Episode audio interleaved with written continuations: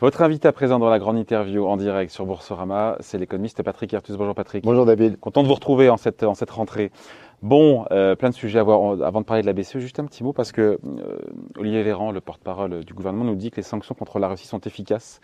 Euh, c'est une réponse à la sortie de Vladimir Poutine qui affirmait que la situation économique en Russie se, se normalisait. Qu'en est-il? Oui, les sanctions, les sanctions sont efficaces, mais pas, pas les sanctions sur les hydrocarbures. Euh, on sait tous que le, les, revenus en pétrole, en gaz, en charbon de la Russie sont au même niveau, ou même un peu au-dessus du niveau d'avant le début de la guerre. Mais les autres sanctions sont très efficaces. C'est des sanctions, d'abord, c'est le départ des entreprises étrangères, hein, qui laissent des entreprises euh, sans, sans management, sans commande, etc. C'est des sanctions sur la technologie. Hein. Euh, la Russie n'a plus accès à un certain nombre de produits d'informatique, de, semi-conducteurs, etc. La, la, production de voitures a baissé de 80% par rapport à la période d'avant la crise. Euh, et puis c'est des sanctions euh, commerciales sur des produits euh, que la Russie importe. L'inflation est à 15%, la consommation des ménages a baissé de 10%. voilà, donc la Russie, la Russie va mal, quoi, hein, et son inflation va encore augmenter. Et, au cours du temps, la situation va se dégrader parce que pour l'instant, les Russes bricolent, quoi. Ils, réparent des, avions avec des, en démontant d'autres avions. Ils font des voitures sans électronique, mais enfin, pas, terrible, et, ils épuisent leur stock. Donc euh, oui, la Russie va aller assez mal. Le, PIB a alors faut, faut se méfier de la façon dont les Russes calculent le PIB. Le, PIB a baissé de presque 8% entre le premier trimestre et le deuxième. Il va continuer à baisser. Donc il va, il, le, il va baisser peut-être de 12-13% à la fin de l'année hein, par rapport Mais cet appauvrissement économique ne fera pas changer. Ah non, euh, non, le, je pense que le, le Poutine et, et, son gouvernement sont très insensibles euh, à la situation des Russes. Mais les Russes vont mal, les Russes, ont, les Russes vont mal.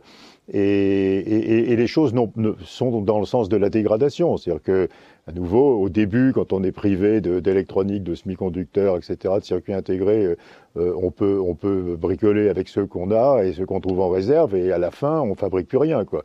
Euh, on dit d'ailleurs que l'armée russe a, perdu, enfin, n'a plus maintenant que 10% des missiles qu'elle avait au début de la guerre, parce qu'elle ne peut pas fabriquer de missiles. Hein. Il y a plein de semi-conducteurs d'électronique dans un missile, donc ça affecte aussi la capacité militaire de la Russie. Bon, et quand on, entend Vladimir Poutine nous dire que s'il n'y a plus livraison de gaz euh, de, russe aux Européens, c'est la, c'est la faute des, des sanctions. Euh, qui empêchent la maintenance notamment des infrastructures gazières. Ça tient la route ou pas? Parce qu'il y avait le patron de, euh, de, de, cette turbine là qui est bloquée en mmh. Allemagne, patron de Siemens Energy, qui disait qu'une fuite d'huile euh, d'un point de vue technique, ça n'empêche pas, la, ça ne contraint pas à arrêter mais, gazoduc. Hein. Donc c'est vraiment l'arme, c'est l'arme, euh, c'est une arme politique. Oui, alors cette arme, elle marche un peu. Euh, mon estimation, c'est que compte tenu de toutes les économies d'énergie et de toutes les, énergies de remplacement, toutes les importations de, gaz liquéfié, de GNL qu'on pourra obtenir du reste du monde, on, on va quand même avoir un, une insuffisance de à peu près 3 à 4 de l'énergie européenne, hein, de l'ensemble de l'énergie. Euh, et le, gaz russe, c'était 12 c'est 12 l'année dernière de l'ensemble de l'énergie européenne. Peut-être rester 3 de déficit, on va réussir à combler les trois quarts, et, donc on va avoir une perte de PIB euh, peut-être de 1 à 1,5% euh, à cause de à cause de l'arrêt des importations. Ça reste gérable? Bah, ça, ça va s'ajouter, ça va s'ajouter à ce que va faire la BCE, euh, mais euh, peut-être que ça se superpose pas complètement à ce que fait la BCE, parce que cette perte de PIB, elle aide aussi à, elle aide aussi à combattre l'inflation. Donc, euh, mais, mais effectivement, c'est pas une bonne nouvelle, mais c'est hors de proportion avec la perte de PIB de la Russie, mm. quoi, qui est de 12-13 et Sur les risques de, de pénurie, de blackout électrique, de pénurie de gaz pour cet hiver. Euh, bah, euh, bah, il va manquer, il va manquer 3% à peu près de l'énergie européenne, et compte tenu d'une de, de, estimation des économies que, que, les Européens pourront faire hein, et des, des, importations de substitution. Donc il va falloir euh, économiser là par une méthode un peu plus violente que, que simplement euh, faire baisser la température dans les bureaux. Il va falloir économiser 3% de l'énergie. En général, on dit qu'il y a une élasticité d'un demi. C'est-à-dire que quand on réduit la consommation d'énergie de, de 1%, on perd 1,5% de PIB. Donc si mon calcul est juste, on pourrait perdre un point et demi de PIB. Bruno Le Maire a dit que la France allait perdre un point de PIB. Et donc, euh, comme il y a des pays beaucoup plus exposés que la France, l'Allemagne, l'Italie, etc., mon estimation n'est pas déraisonnable. Quoi. Par quoi on remplace le gaz russe aujourd'hui? C'est plus de GNL américain Alors c'est un mélange, c'est du GNL américain, norvégien, qatari, algérien. On, le paye cher ou pas ce gaz naturel? Ah bah, On le paye au prix du marché du gaz, donc on le paye extrêmement cher. Donc ça c'est un, autre sujet que l'Europe va devoir traiter. Euh, et on le remplace par du charbon. Hein. Un tiers de l'électricité faite en Allemagne aujourd'hui est faite au charbon. Hein. Charbon va remplacer à peu près un cinquième du gaz russe, hein, qui était qu'on importait.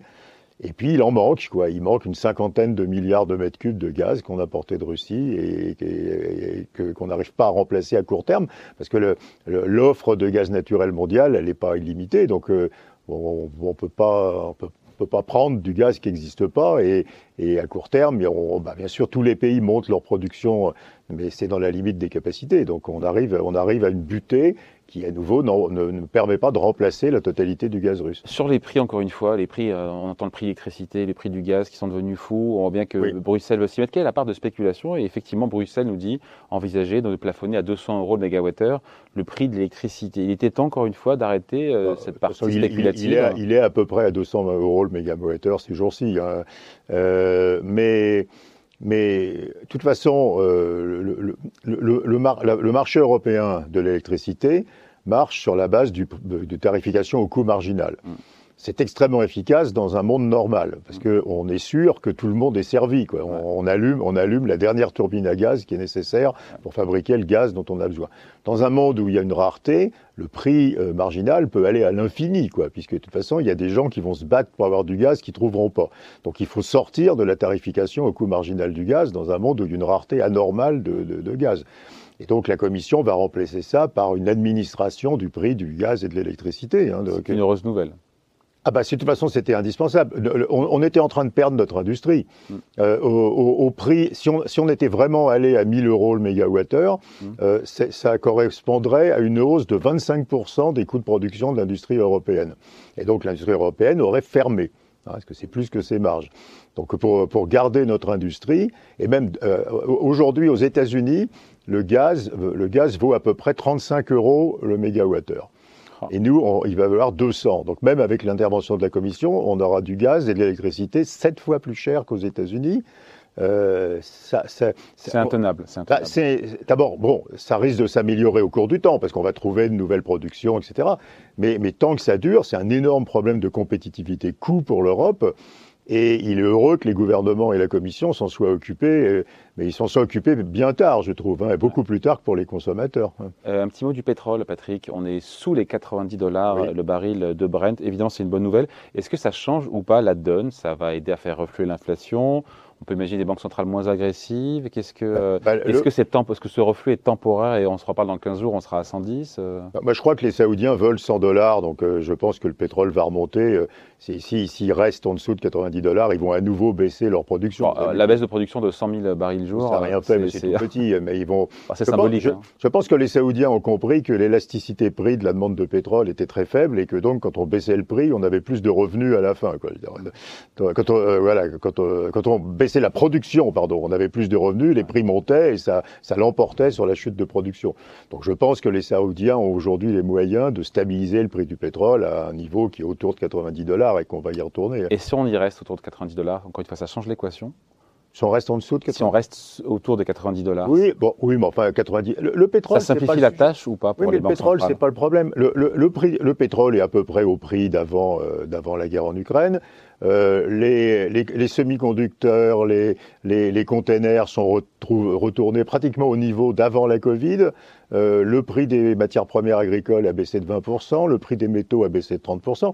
C'est-à-dire, le jugement des banques centrales avant la guerre en Ukraine, qui était que l'inflation allait s'en aller toute seule et qu'il fallait pas s'en occuper, il était juste en fait. Hein. Euh, euh, simplement, il y a eu la guerre en Ukraine et il y a l'arrêt de l'arrêt de l'approvisionnement en gaz venant de la Russie, qui d'ailleurs même aux États-Unis double le prix du gaz. Hein. Il est deux fois plus élevé qu'avant la guerre en Ukraine.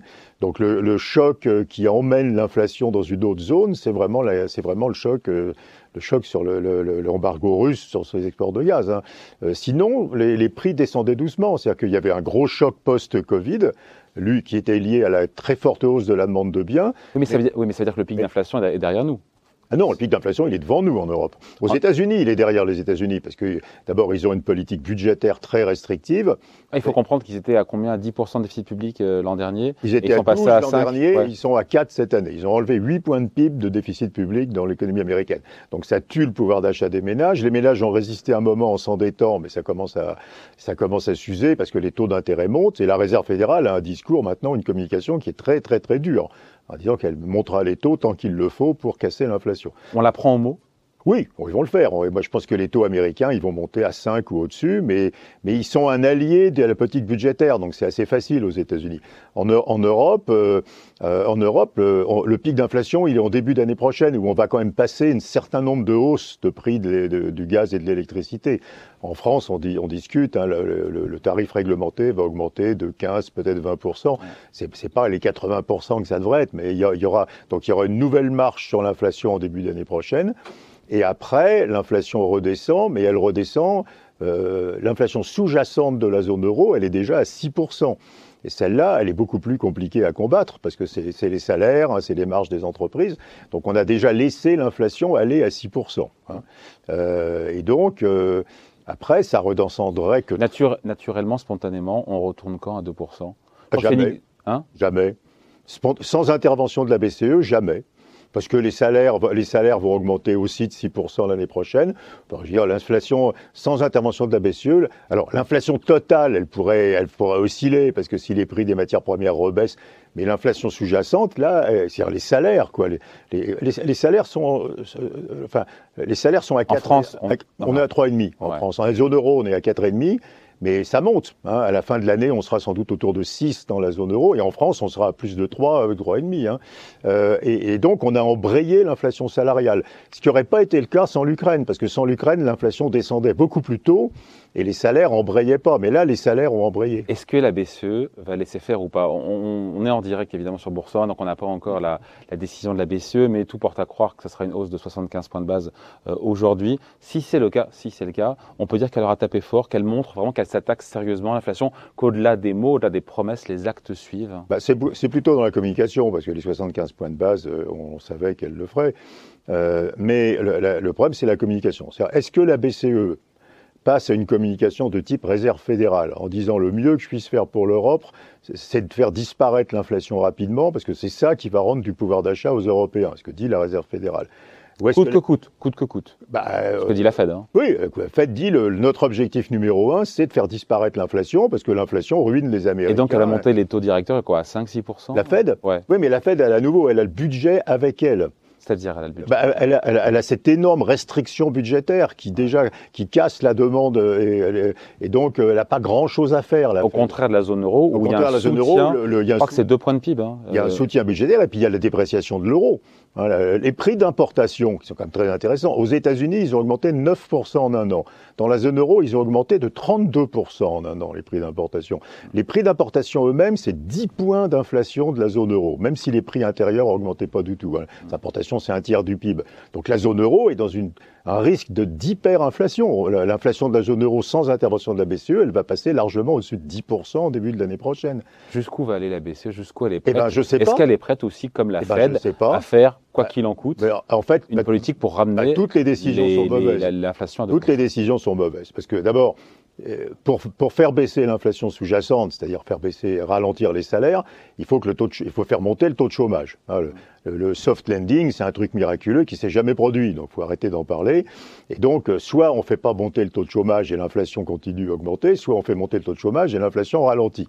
Pour l'instant, le taux de chômage de la zone euro il monte pas parce qu'en plus on a des grosses difficultés de recrutement qui font que les entreprises ont beaucoup de retard dans leurs embauches.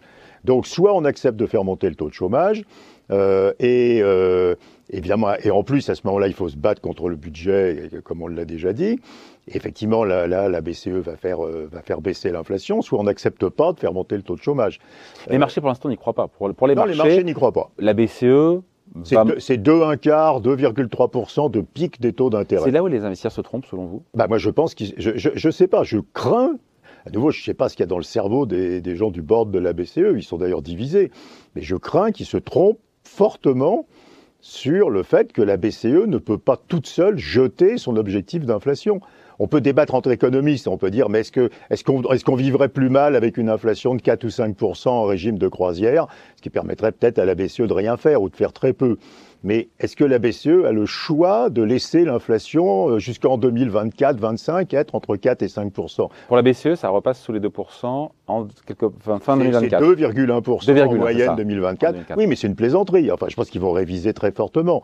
Enfin, je veux dire, euh, euh, non, non, c'est une... Donc les marchés boursiers, enfin les investisseurs sous-estiment. Je pense que les investisseurs bah, croient que la Banque centrale ne peut pas prendre de risques avec le chômage et avec la croissance. Mais ça, ça veut dire qu'elle laisse l'inflation très au-dessus de son objectif d'inflation plein d'années. Et j'ai du mal à croire qu'ils puissent faire ça institutionnellement. Quoi. Mm. Après, on peut avoir un débat, un débat entre économistes en disant est-ce que 4% d'inflation, mm. ça serait en 2024, ça serait plus mal que sauf le sujet, là, avec la crise énergétique, c'est d'avoir une récession. Et pour beaucoup d'experts ou même d'investisseurs, une récession égale on tue, euh, on tue l'inflation. Toute façon, l'inflation, l'inflation, euh, l'inflation sous-jacente, hein, je ne parle pas de la partie matière, l'inflation sous-jacente, c'est les salaires. En plus, euh, facteur aggravant, il n'y a plus du tout de gain de productivité dans la zone euro. Donc les salaires passent directement en prix. Hein. Et, et, donc, pour tuer l'inflation, bah, il faut faire monter le chômage pour ralentir les salaires.